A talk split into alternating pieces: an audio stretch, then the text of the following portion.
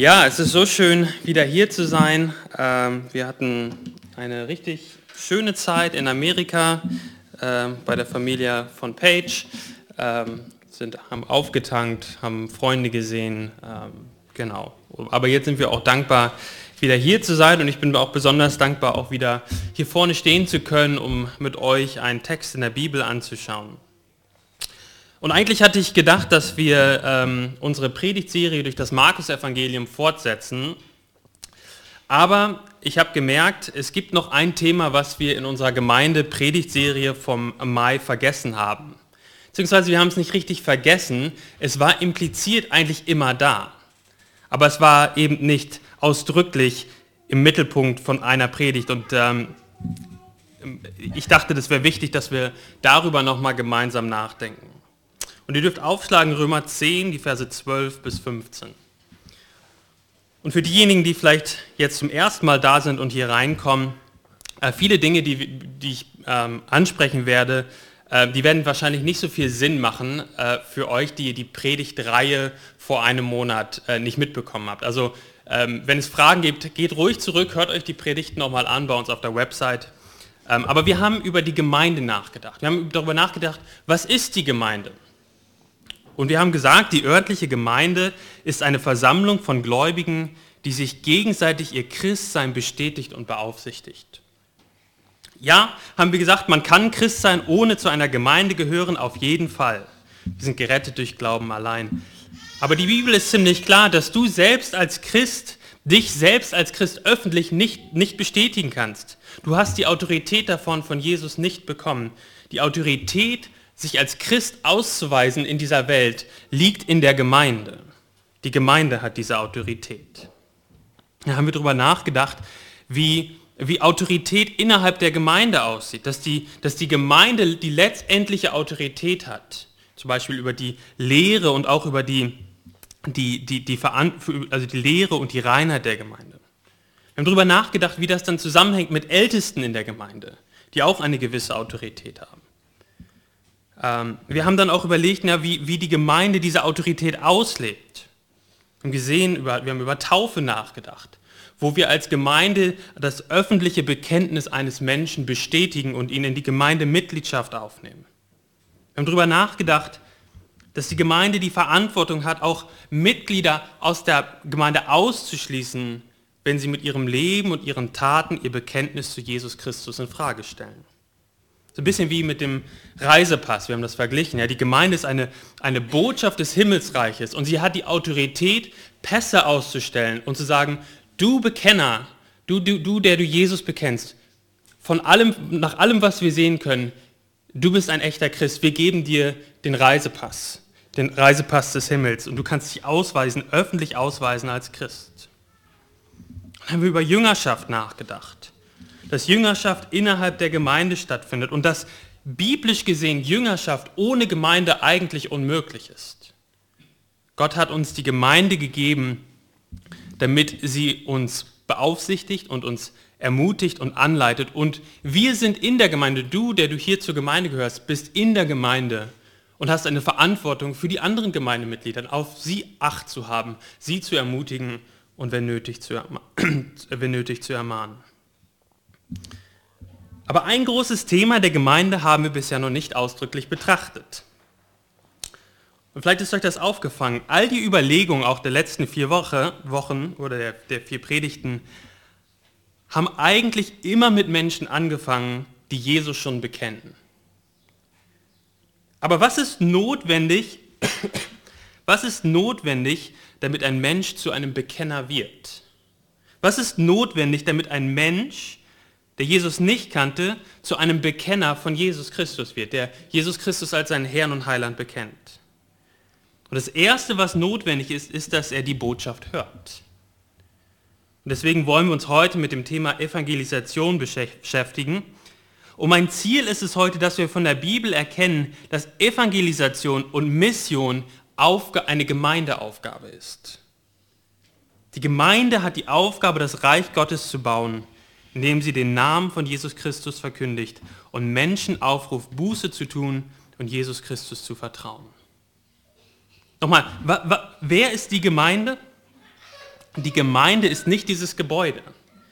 Die Gemeinde besteht aus ihren Mitgliedern und so trägt jedes Mitglied, auch dieser Gemeinde, die Verantwortung, das Evangelium zu verkündigen. So ist mein Ziel, dass du und ich als Mitglieder dieser Gemeinde unsere Verantwortung für die Evangelisation sehen. Ich weiß nicht, wer von euch ähm, Geschichte mag. Ähm, mich interessiert der Zweite Weltkrieg ähm, und ich, immer wenn ich was lese, dann verliere ich mich manchmal da drin. Zu Beginn des Zweiten Weltkriegs, so kurz vor dem Zweiten Weltkrieg, gab es, standen die Deutschen vor einem Problem. Sie haben etwa 100 Meter hohe Türme vor der Ostküste von England gesehen. Und sie wussten nicht genau, was sie sind. Überall, von ganz, von ganz bis Norden bis, zum, bis zur Südspitze, standen so etwa 100 Meter hohe Türme. Die Deutschen haben gerätselt. Waren es Funktürme? Waren es Beobachtungstürme? Waren es Radartürme?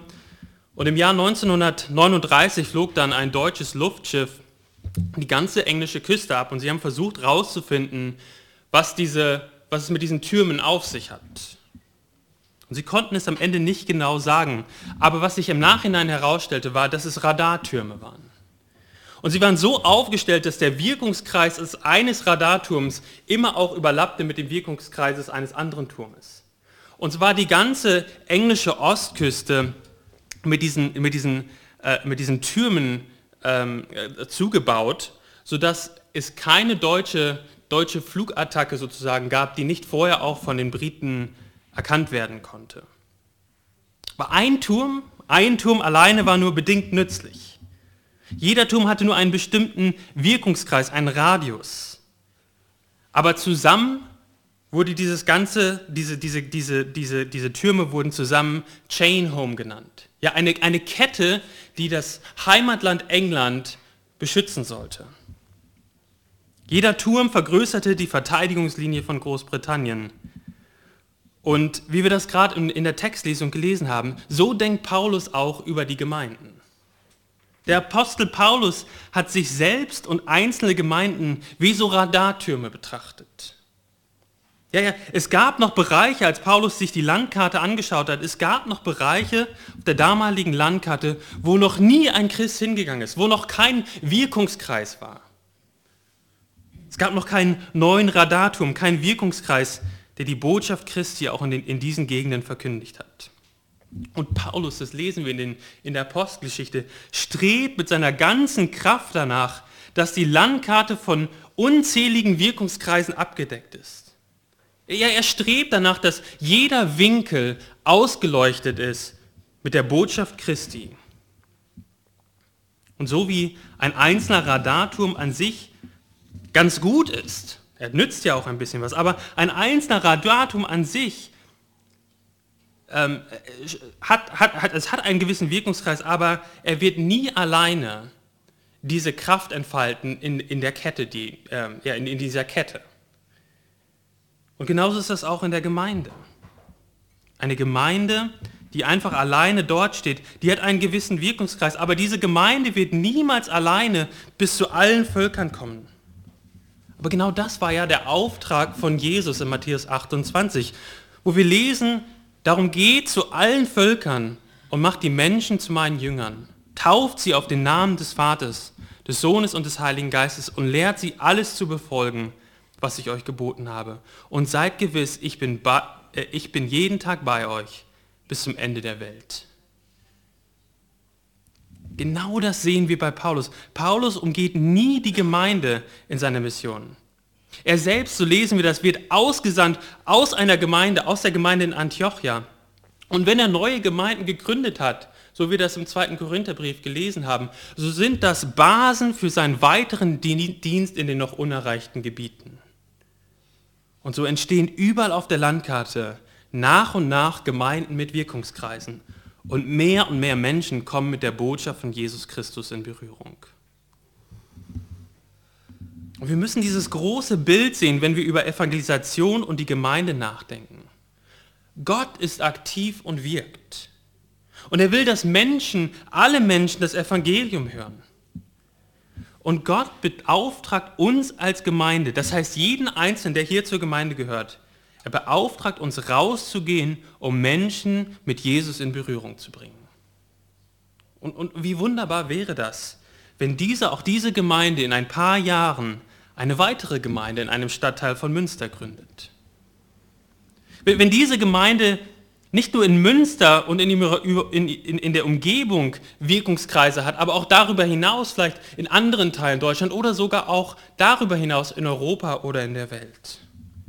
Es gibt so viele Lücken auf der Weltkarte, wo es noch keinen Radarturm gibt, wo es noch keine Gemeinde gibt mit einem Wirkungskreis, wo Menschen von Jesus hören. Aber wir brauchen gar nicht so weit schauen. Hier in Deutschland, wenn man in der Missionarssprache spricht, dann sagt man, Deutschland ist ein unerreichtes Land.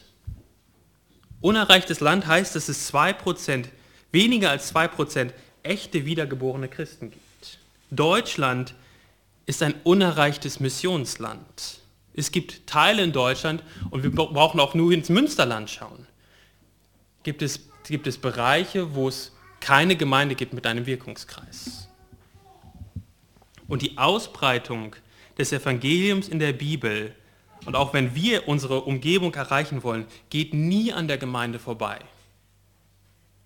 Sogar mehr noch, in der Liebe unter den Christen in der Gemeinde können Ungläubige Gott erkennen. Die Einheit und Liebe in der Gemeinde ist ein Zeugnis für das Evangelium in dieser Welt. Und so passiert Evangelisation und Mission nicht von einzelnen Evangelisten, die losgelöst von der Gemeinde durch die Lande ziehen. Was wir lesen in der Bibel ist, dass Christen, die zur Gemeinde gehört haben, sich dem Gott des Universums und seinem Evangelium verschrieben haben. Teilweise wurden sie ausgesandt, wie Paulus ausgesandt wurde. Aber es gibt auch andere, wenn wir zum Beispiel an den Philippus denken. Der Philippus, den, den lesen, von dem lesen wir in Apostelgeschichte 6, wie er, wie er hilft, an den Tischen zu dienen, wo es das Problem mit den Witwen gab. Aber dieser selbe Philippus ist, findet sich dann auf einmal neben einer Kutsche von dem Äthiopier und verkündigt das Evangelium. Er war jetzt nicht besonders ausgesandt als Evangelist und Gemeindegründer. Aber er hatte das Evangelium auf den Lippen. So entstand diese Kette von verbundenen Gemeinden und sie wurde stärker und stärker. Sie fingen an, einem Volk nach dem, zu einem Volk nach dem anderen zu kommen.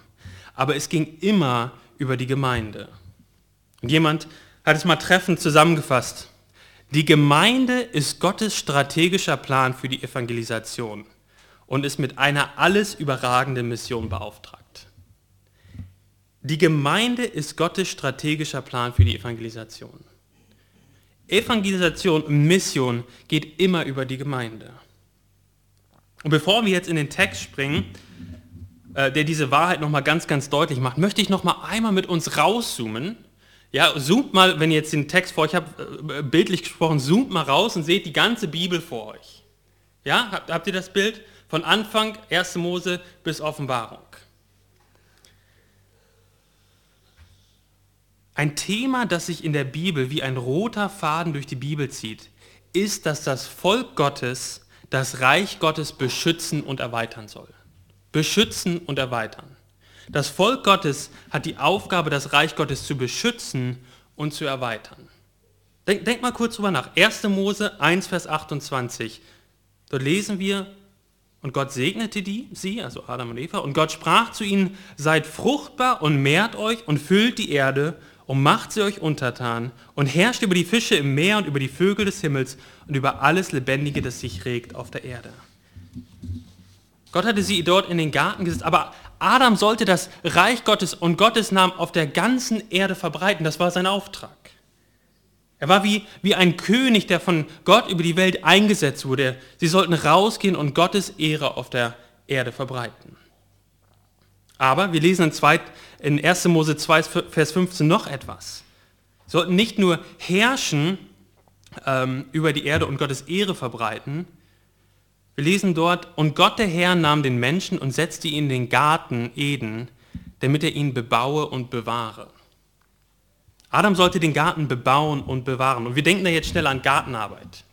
Ja, er sollte ihn den Garten bebauen und dann die Schönheit des Gartens, den er jetzt angelegt hatte oder den er gepflegt hatte, bewahren. Ja, also bei unserem Garten, wir, haben, wir sind ja umgezogen, wir haben einen schönen Garten. Die Vormieterin hat den Garten richtig, richtig schön angelegt. Aber wenn ich, wenn wir nicht regelmäßig reingehen in den Garten und diesen Garten bewahren, dann wird er irgendwann nicht mehr schön sein. Aber das ist nicht ganz, was, was, was 1. Äh, Mose 2 hier meint. Diese beiden Worte, äh, bebauen und bewahren, die tauchen im Verlauf des Alten Testaments bei den Priestern auf. Die Priester im Alten Testament, äh, und diese, diese Worte kann man auch über, übersetzen mit dienen und bewachen. Das sind die gleichen Worte, dienen und bewachen.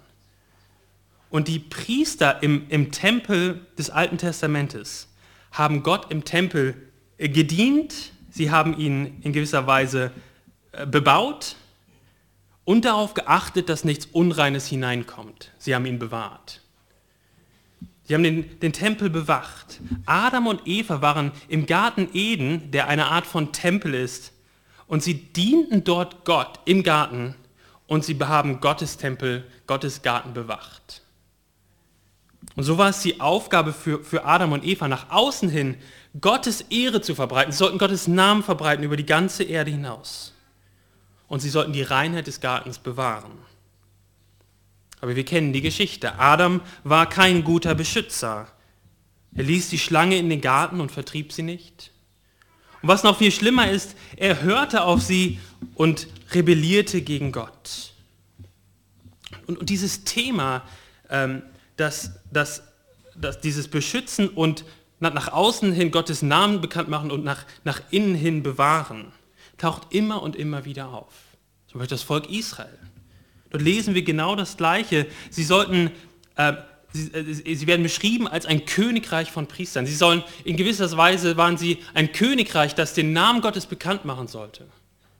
Und sie waren Priester, sie sollten, die, sollten als Volk heilig sein und sich selbst bewahren. Aber auch sie sündigten und sie fielen ab. Bis jemand auftrat, der König und Priester war. Wisst ihr, wer das war? Es war Jesus. Jesus ist der König, der Christus.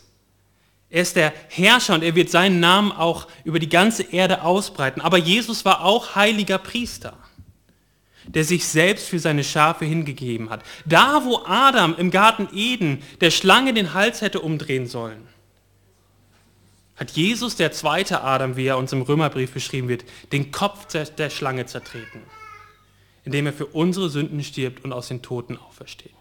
Jesus ist der König und der Priester, der dieses, das darin, wo, wo Adam und Eva es nicht getan, da wo Adam und Eva es nicht getan haben, da tut es Jesus Christus. Und, und jetzt kommen wir zu uns, allen, die Jesus vertrauen, bekommen eine neue Identität als geliebtes Kind Gottes und als Kind Gottes bekommst du eine neue Aufgabe. Und jetzt dürft ihr dreimal raten, was diese Aufgabe ist.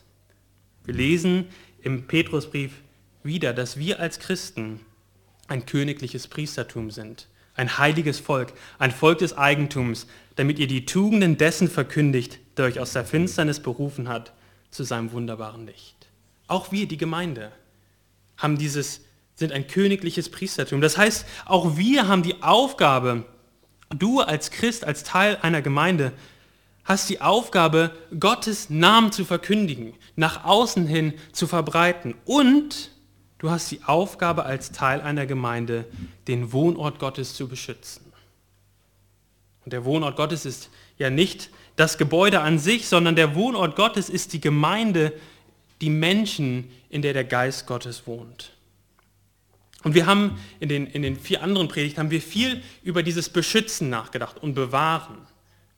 Ähm, und was wir jetzt noch, was wir jetzt tun wollen, ist nach außen zu schauen und zu sehen, dass Gott uns mit einer Aufgabe und mit der Autorität ausgestattet hat, das Evangelium von Jesus Christus zu verkündigen.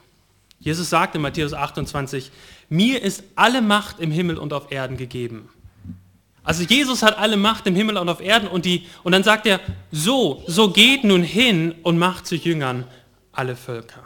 Wir als Gemeinde gehen hinaus in der Autorität von Jesus Christus. Wir verkündigen Jesus nicht einfach nur als Option fürs Leben.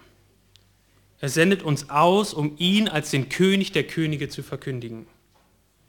Als den auferstandenen Herrn Jesus Christus, der alles geschaffen hat und vor dem sich einmal jedes Knie beugen wird.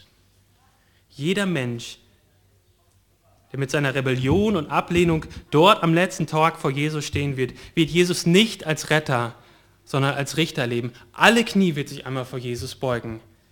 Und mit der Autorität von Jesus gehen wir hinaus und verkündigen das Evangelium. Und ein Text, der diese ganze Wahrheit schön zusammenbringt, ist Römer 10, die Verse 12 bis 15, den wir gemeinsam jetzt lesen wollen. Römer 10, die Verse 12 bis 15. Es ist ja kein Unterschied zwischen den Juden und Griechen. Alle haben denselben Herrn, der reich ist für alle, die ihn anrufen. Denn jeder, der den Namen des Herrn anruft, wird gerettet werden. Wie sollen sie aber den anrufen, an den sie nicht geglaubt haben? Wie sollen sie aber an den glauben, von dem sie nichts gehört haben? Wie sollen sie aber hören ohne einen Verkündiger? Wie sollen sie aber verkündigen, wenn sie nicht ausgesandt werden? Wie geschrieben steht, wie lieblich sind die Füße derer, die Frieden verkündigen, die Gutes verkündigen. Der erste Punkt, den wir hier direkt am Anfang sehen, ist das Evangelium hören und glauben. Guckt nochmal in Vers, Vers 13. Denn jeder, der den Namen des Herrn anruft, wird gerettet werden. Oder Vers 12. Es gibt keinen Unterschied zwischen Juden und Griechen. Alle haben denselben Herrn, der reich ist für alle, die ihn anrufen. Das heißt, die ihm, die ihm glauben und ihm vertrauen. Jeder, der den Namen des Herrn anruft, wird gerettet werden. Die, das Evangelium hören und im Evangelium glauben. Und wir sehen hier, dass Paulus ganz, ganz deutlich macht, ist, dass Gott kein Regionalgott ist. Seht ihr das? Es gibt keinen Unterschied zwischen Juden und Griechen. Alle haben denselben Herrn, der reich ist für alle. Gott ist kein Regionalgott. Er ist der Schöpfer und der Halter. Er ist der, das, die letztendliche moralische Instanz. Alle Ehre gilt rechtmäßig ihm. Alle Menschen müssen ihm dienen und ihm Ehre bringen. Sein Anspruch ist nicht begrenzt auf eine Personengruppe oder eine Altersgruppe. Es sind nicht nur die hippen jungen Menschen oder die alten Menschen mit ihrem Rollator. Es sind nicht nur die Mittelschicht, es sind auch die Armen und die Reichen. Kein Mensch auf dieser Welt kann sich dem Anspruch Gottes auf sein Leben entziehen.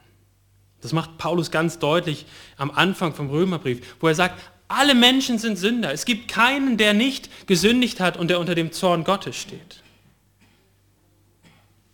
Und genauso macht er deutlich, so wie, so wie alle Sünder sind und es keine Ausnahme gibt, so ist Rettung möglich für jeden Menschen, der Jesus anruft. Auch dich, auch für dich. Jesus ist, und lasst uns das nochmal auf der Zunge zergehen, Jesus ist reich an Erbarmen für alle, die ihn anrufen. Wenn du ihn anrufst, auch heute, und deine Sünden bekennst, dann ist er auch reich an Erbarmen für dich. Und er vergibt dir gerne. Also Gott ist kein Regionalgott. Die Botschaft der Rettung gilt für jeden Menschen. Und das ist ja das Wunderbare auch an der Gemeinde dass ganz verschiedene Menschen zusammenkommen, die ganz unterschiedlich sind, die ansonsten nie hier zusammen sitzen würden. Aber es vereint sie eine Sache, das ist der Glauben an Jesus Christus. Und darin sind sie vereint und das ist das Großartige dann ja auch am Himmel, wo wir lesen, dass, dass, dass Menschen aus allen Stämmen und Sprachen und Völkern und Nationen zusammenkommen werden und Jesus anbeten werden. Aber die Botschaft muss gehört werden, damit sie geglaubt werden kann. Aber, und so ist die Logik von diesem Text ja weiter, um sie zu hören, muss sie kommuniziert werden. Guckt nochmal in Vers 14. Wie sollen sie aber den anrufen, an den sie nicht geglaubt haben? Wie sollen sie aber an den glauben, von dem sie nichts gehört haben? Wie sollen sie aber hören ohne einen Verkündiger? Das Evangelium, das ist der zweite Punkt, das Evangelium muss verkündigt werden, das Evangelium verkündigen. Ich weiß nicht, ob ihr diesen Satz schon mal gehört habt. Predige das Evangelium, falls notwendig gebrauche Worte. Hat es jemand schon mal gehört? So diese Richtung? Okay, ein paar Leute. Predige das Evangelium, falls notwendig gebrauche Worte. Das klingt ja irgendwie auch erstmal gar nicht so falsch, oder? Und es ist auch irgendwie in gewisser Weise richtig, dass wir mit unserem Leben das Evangelium bezeugen sollen. Ja, dass wir als Gemeinde in der Art und Weise, wie wir miteinander umgehen, die Liebe Gottes zeigen. Aber diese Aussage ist auch auf der anderen Seite fundamental falsch und gefährlich. Wenn wir keine Worte gebrauchen in der Evangelisation, können Menschen nicht gerettet werden. Du kannst die Bedeutung zum Beispiel des stellvertretenden Todes von Jesus am Kreuz für unsere Sünden nicht durch deine Gastfreundschaft kommunizieren. Das ist unmöglich. Du brauchst Worte und diese Worte müssen veröffentlicht werden. Sie müssen gesagt werden oder sie müssen geschrieben werden. Und die, kann, die Worte können ganz unterschiedlich veröffentlicht und kommuniziert werden. Manche schreiben ganze Bücher drüber. Die meisten von uns werden das nicht tun. Einige von uns predigen vielleicht das Evangelium in einer Andacht oder hier, hier von der Kanzel.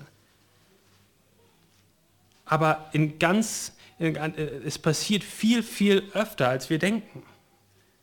Wenn du am Nachttisch mit deiner Tochter oder mit deinen, mit deinen Kindern sprichst, dann sei ein Verkündiger zu deinen Kindern. Verkündige das Wort. Wenn du im Auto auf dem Weg zum Bäcker mit deiner Familie darüber sprichst, was du am Morgen über Gott aus der Bibel gelernt hast, sei ein Verkündiger. Bei, vielleicht beim Kindergartentreffen der Eltern und eine Möglichkeit ergibt sich, um über den Glauben zu sprechen. Oder vielleicht liest du mit einem äh, interessierten Bekannten die Bibel. Oder, oder, oder, du triffst jemanden und lädst jemanden ein zum Gottesdienst und, und jemand spricht mit ihm nach dem Gottesdienst über die Bibel. Oder wenn du im Flugzeug sitzt oder in der Bahn sitzt und mit Leuten ins Gespräch kommst, dann benutze Worte, um das Evangelium zu verkündigen. Also die, die Predigt des Evangeliums ist kein Spezialgebiet für Prediger. Es sollte Alltagssprache von jedem Christen sein. Und jeder Christ sollte in der Lage sein, diese Grundzüge des Evangeliums erklären zu können. Und deswegen möchte ich dich herausfordern.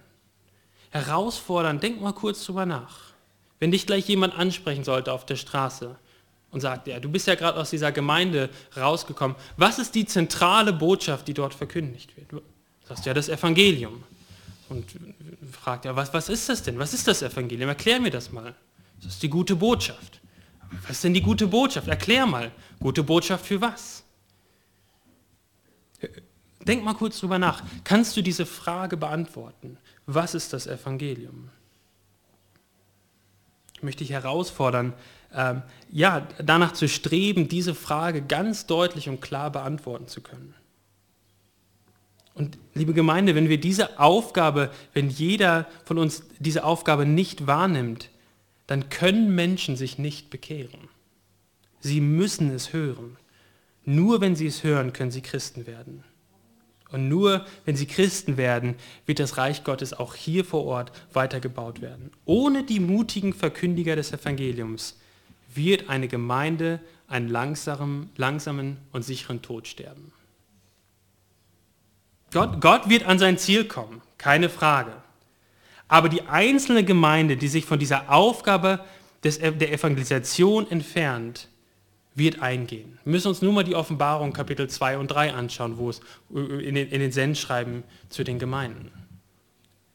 Deswegen muss das auch für uns als Gemeinde, für jeden Einzelnen klar sein, die Kernaufgabe der Gemeinde ist das Evangelium von Jesus Christus zu verkündigen und den Namen von Jesus bekannt machen.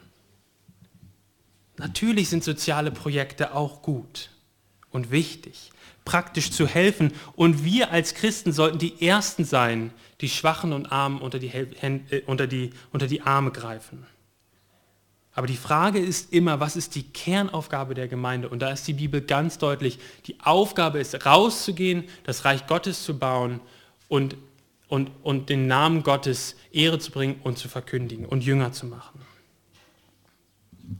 Und jetzt denkt man ja eigentlich, na jetzt hat man ja alles, oder? Man hat die Botschaft, man hat den Verkündiger, auf geht's, verkündigt fröhlich los. Und das wäre auch der Fall, wenn wir als Christen als Einzelkämpfer unterwegs wären und es die Gemeinde nicht gäbe. Aber nochmal, Jesus gibt den Missionsbefehl aus Matthäus 28 an seine Jünger, die nach der Ausgießung des Heiligen Geistes die erste Gemeinde in Jerusalem war. Jesus sendet die Gemeinde aus, um Jünger zu machen. Guck nochmal in den Vers 15. Wie sollen sie aber verkündigen, fragt Paulus. Und wir denken, naja, geht los und verkündigt es. Worauf wartet ihr noch? Was braucht man jetzt noch mehr? Aber für Paulus fehlt in dieser Kette, wie, äh, Kette ein ganz, ganz wichtiges Glied. Welches Glied fehlt hier? Wie sollen sie aber verkündigen, wenn sie nicht ausgesandt werden? Es gibt den Hörer, der das Evangelium hört. Es gibt denjenigen, der die Botschaft spricht. Aber dann gibt es auch noch einen Aussender in dieser Kette. Und das ist der dritte Punkt, das Evangelium aussenden. Und was Paulus hier meint, ist, dass, dass, die, Gemeinde, dass die Gemeinde, oder die Gemeinde ist, ist das Objekt oder die, die Institution, die, die jemanden aussendet, um das Evangelium zu verkündigen. Die Gemeinde hat den Auftrag und die Autorität von Jesus bekommen, das Evangelium zu verkündigen. Und Paulus sagt, damit jemand losgehen kann in eine, in eine andere Stadt, und das, um das Evangelium zu verkündigen, braucht er die offizielle Sendung einer Gemeinde, die die Autorität und Aufgabe hat, das Evangelium zu verkündigen. Und das ist für Paulus ganz, ganz klar. Einem Missionar, der nicht Teil einer Gemeinde ist und von ihr ausgesandt wurde, fehlt etwas ganz Entscheidendes, nämlich diese offizielle Autorität und den Auftrag. Und diese Aufgabe und diese Autorität gehört in den Kontext der Gemeinde. Und die Hoffnung ist natürlich, dass er rausgeht und das Evangelium verkündigt, ausgesandt wird von der Gemeinde, dass Menschen sich bekehren und sie dann dort eine weitere Gemeinde gründen. Und dann ist diese, diese neue Gemeinde, hat auch die Autorität und den Auftrag, das Evangelium weiter zu verkündigen. Und der Punkt hier ist, dass die Gemeinde das ist ganz wichtig, dass die Gemeinde die Autorität und die Aufgabe von Jesus bekommen hat, Jünger zu machen, nicht der einzelne Missionar und nicht nur der einzelne Christ losgelöst von sich selbst. Und die Gemeinde nochmal, das ist ganz wichtig, dass wir verstehen, wenn wir sagen am Sonntag zum Beispiel, wir gehen am Sonntag zur Gemeinde, dann wissen wir, was damit gemeint ist, aber es ist auch nicht ganz richtig, weil die Gemeinde ist nicht der Bohlweg 66, das ist nicht dieses Gebäude. Man könnte, man könnte besser sagen, die Gemeinde kommt am Sonntag und versammelt sich am Bohlweg. Ja, weil, weil die Gemeinde besteht aus den Christen, die sich untereinander verpflichtet haben, die Dinge zu tun, zu denen Jesus sie auf, aufgerufen hat. Und wenn du Mitglied in dieser Gemeinde bist, dann hast du einen Auftrag und die Autorität von Jesus bekommen, Jünger zu machen. Du bist als Teil der Gemeinde immer ein Ausgesandter.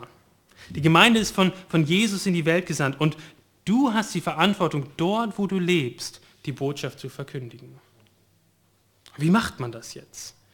Ich denke, ich kann vielleicht gar nicht so richtig reden. Mir fällt es auch schwer jetzt irgendwie, wenn mich jetzt jemand fragen würde mit dem Evangelium, ich glaube, da würde ich gar nicht richtig durchkommen. Und fang an, das Evangelium für dich klar zu haben, das ist einer. Aber dann fang bei den Leuten an, die dir nichts tun. Ja, deinen Kindern zum Beispiel. Wisst ihr, dass wir in unseren Haushalten Ungläubige haben? Alle unsere Kinder, die Jesus nicht bekennen, sind Ungläubige.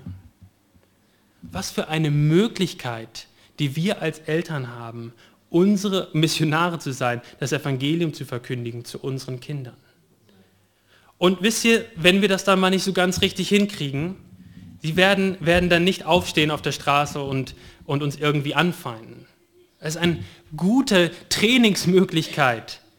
Fangt an, euren Kindern von Jesus zu erzählen. Und wenn ihr es, wenn ihr auch nur, wenn ihr irgendwie halb durchstolpert durch das Evangelium, dann war das ein Versuch oder ein, ein, ja, ein Versuch, das Evangelium zu verkündigen. Und beim nächsten Mal werdet ihr es besser machen.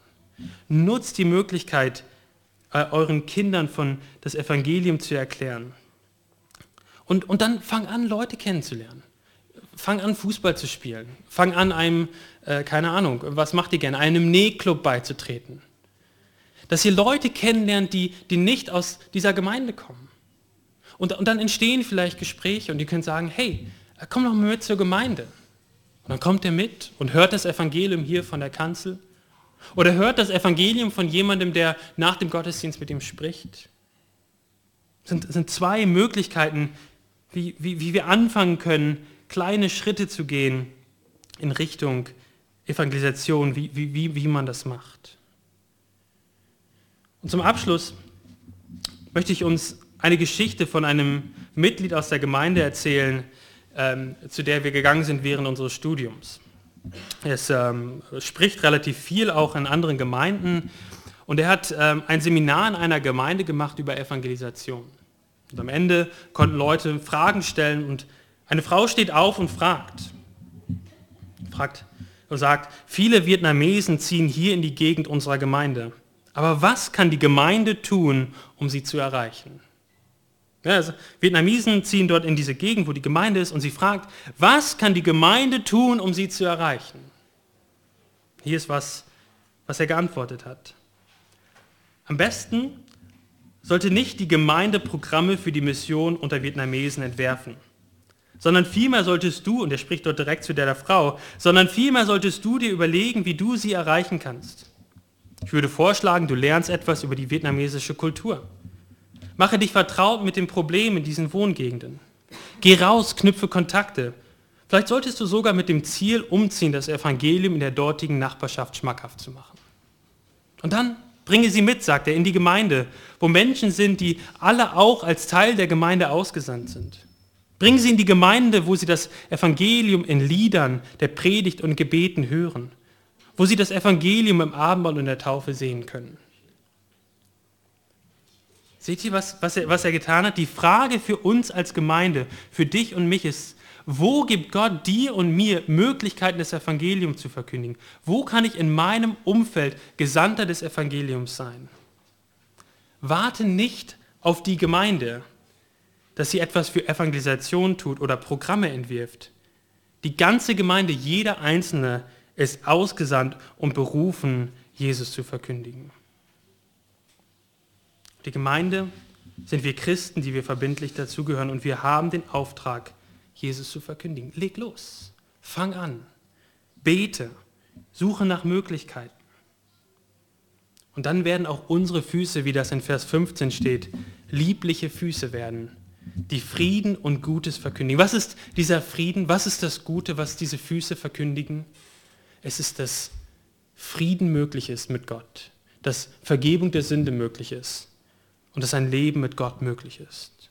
Also lasst uns rausgehen, lasst uns die Botschaft des Evangeliums verkündigen und Menschen die Nachfolge von Jesus rufen. Und dann, wenn Gott Gnade schenkt, dann wird Gottes Name und Ehre und Herrlichkeit hier in Münster weiter verbreitet werden. Und wenn Gott es schenkt, auch über Münster hinaus, in Deutschland und vielleicht auch, wenn Gott Gnade schenkt, in der ganzen Welt. Aus dieser Gemeinde heraus. Und ja, dazu möchte ich uns einladen und herausfordern. Amen. Himmlischer Vater, wir danken dir für dein Wort, äh, danken dir, dass du uns als Gemeinde auch damit beauftragt hast, deinen Namen bekannt zu machen. Und wollen dich bitten, dass wir treu sind als Gemeinde.